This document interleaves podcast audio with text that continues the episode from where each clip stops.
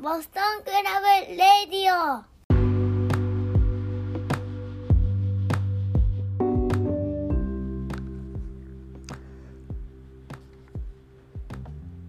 はい今日は7月の2日です。金曜日ですね。当直中の時間がようやくできてねえーやっとデイログ撮ってるって感じです。はい。で今回は7.1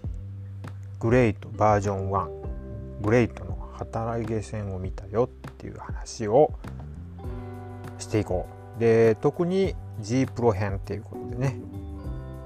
また明日か明後日にはリレット UWF 編を撮ろうと思います、はい、で7.1ね昨日ですねもうもう昨日なんだね。はい。えっ、とな雨でねちょっとなかなか梅雨明けないですよね。で仕事量もねまあ外来してたっすけどね雨なんでやっぱり受診される方も少なくて、まあ、ほぼ定時6時半の就業で終わりまして片付けてで、えー、とさっさと家に帰って YouTube つけたらちょうど田村隼人が入場するなんかバット持ってるんですね。ねなんか野球をしてたっていうバックグラウンドがあるんですか？っていうことなんでそのタイミングでしたね。で、えっと、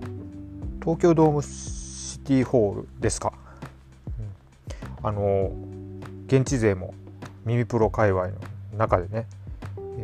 と、誰が行ったんだろう。国さんとサナリーさんは行ってるっぽかったですね。うん。ねで、えー、見たんですけど、なんか天井すごい高いですよね。で、なんか、階段状になんか席もこうやって作られててなんか収容人数がすごく多そうな感じの会場でした。うん、で会場の作りってねえっと前なんかの配信で東京女子もここでやってましたっけ？ねなんか見たんですけども今回はね花道もしっかり作ってあったしまああの旗揚げ線っていうこともあって相当力入れてたのがライティングがしっかりしてた。っていう感じがあの YouTube の動画を見てて思いました。はい。えー、なんか選手入場もあったみたいですね。うん。見返してみたら。で、えっ、ー、と、じゃあちょっと試合のことを述べていきましょうかね。うん。で、第1試合、エル・リンダマンと田村隼人のシングルマッチがオープニングマッチでした。で田村隼人選手っていうのはあんまり知らなかったんですね。うん、たまたまなんかあのかすらなかった感じでしたが、えっと、バイオを調べるとリンダマンが161センチ80キロ。田村隼人が178センチ103キロっていうことでちょっとまあ二回りぐらい田村隼人の方がごっついんですよね。うん、2人とも95年生まれの同世代ということですが、まあ、あのファイトスタイル、ね、見てるとリンダマンはもう速いスピードとスープレックスですね。多分すごい背筋力があるんじゃないかなって思いますけども。ねキレのあるスープレックスっていうのとあとは田村隼人はどっちかというと、まあ、あのリンダマンに比べると重さが重い分だけあってパワーを売りにしてる雰囲気がありました。でえっとずっとシーマンのインタビューとかで気になった疾走感のあるプロレスっていうのをあの体現しようとしてるリンダマンですね。まあ、これがグレイトなんでしょうっていう形で見事にね、えー、と田村隼人ね投げましたよねジャーマンでね。であのジャーマンもすごかったですね。あの本当に名詞名詞代わりねこれがグレートですっていう感じの名刺代わりの試合です。ねもうなんか26歳にしてはもう相当人気あるしなんかこのね関西のドラゲーの番組でなんか昔出てたのを見た気もするんですけどその時ペイントとかしてなかったですかね。うん。であとはやっぱり元ドラゲーだけあるのがマイクがいいっすね。上手です。ね。あの家族と一緒に見てたんですよ。これは見といた方が面白いよって感じでね言ったんですけどもあのね。えこの人マイクうまいね。誰？みたいなね感じがあの一般ピープルでもあるみたいですね。まあまああのなんかエル・リンダマンマイク持ってるのを楽しんでる感じがありますよね。うん、まああのこの試合はあのまずこれがグレートですっていう名刺を差し出してきて僕らに提示してきて試合後のマイクっていうのもあのお客さんの心とをねあのがっつり掴んだ上でのあの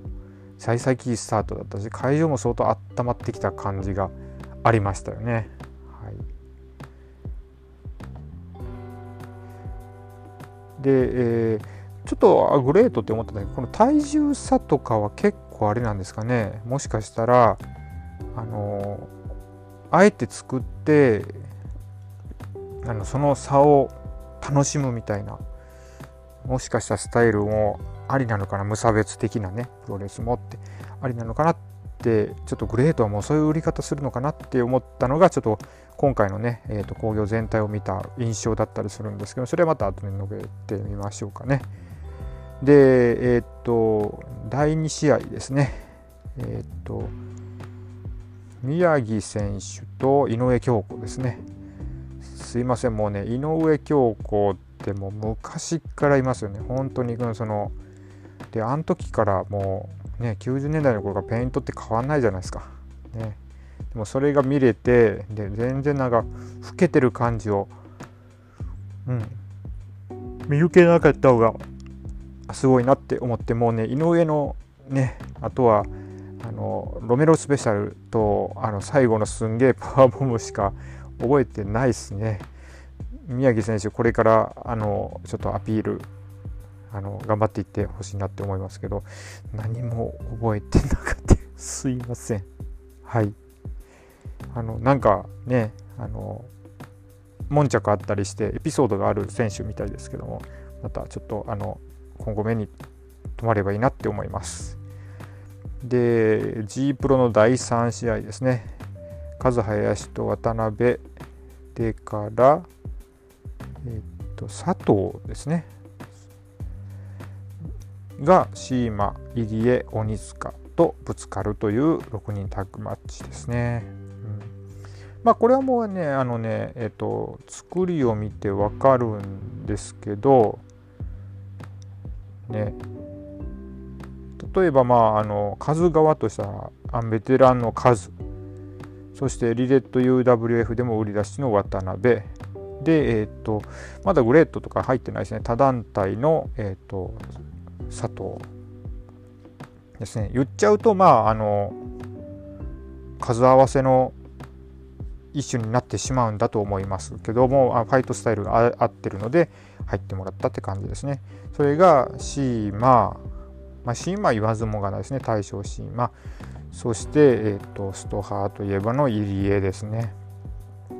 そして、えーとこの間 YouTube でね実験マッチの時に大谷慎次郎といい試合してました鬼塚一世ですね。が組みますけど。まあ鬼塚ってねいいねって、えっと話しましたけどこのとこの試合こそですねもうあのストハーでグレイトな鬼塚一世を世の中に売り出す試合っていうことで、えっと、見事な構成になってたんじゃないですかね。うん、結局結構鬼塚があのねリング上で立ってたしこれもシーマと入江がそういうふうに作ってあのるんたのかなと思います。しかもあえて、えーと、数を相手に立ち回らせるっていう形になってましたもんね。うん、で、えー、と鬼塚の、ね、売り出し試合だなって思ったのは例えば場外ダイブもですね結局ラストは鬼塚がトップコーナートップから、ね、場外ダイビングエルボーでねドカーンと落ちるっていうのもあったし。で最後はあのそのうまくですねシーマと入江がカズ対鬼塚っていうマッチアップに絞って、えーと、試合を進めてですね。でカズやっぱうまいんですよね、うん、それはねもうあの歴戦の勇者ですよね。どうしてもあのあのイメージね海援隊の支流のイメージあったんですけどあの支流の下がああいう顔ってね当時マスク脱いだ時にあめっちゃベビーフェイスの顔やんって思ったけどもやっぱりいまだにあれですねあのやっぱりカズっていうのはベビーフェイスの顔ですね。まあ、ファイナルカットの鋭いこれで決まっちゃうなって思った。ファイナルカットを顔返したのもあの見どころでしたし、えーと、その後ですね裏カンラナをで丸め込んだっていうのも良かったんですがその裏カンラナのもう回り方というか頭のなんかもう刺さってんじゃないけど刺さってんじゃないのかなっていうぐらい鋭かったですね。早かった。ね。でまた鬼塚3つ入った後あの表情いいっすよね。なんかもう信じられないけどやったったでみたいなね。あの何でしょうね。本当に大金星。高揚感と興奮に満ち溢れたあの試合をしてすごいベビーの顔してるじゃないですか。本当に。ね。応援せざるを得ないみたいな感じでね。あのもうこれはもうグレートのねあのライジングスターの一人としてですね、えっと、今後見ていきたいなって思ってはおります。はい、あのお気に入りの選手がまたね一人ね増えたわけですよね。はい。だから鬼塚今度カズとシングルとかやったら面白いですよこれ。ねまあ数も本気で潰しに来るでしょうし相当ピリピリしてる でねあのいいことですよ先輩を怒らすのはいいことですよねで、えっと、G プロのメインですよね。T ホークと川上隆一ですかね、えっと、川上選手って見るのは初めてなんですけどあのねまあごついですね、えっと、T が80キロ。で川上が100キロっていうことでまたまたこれも階級差をちょっと若干作っててっていうことですがあの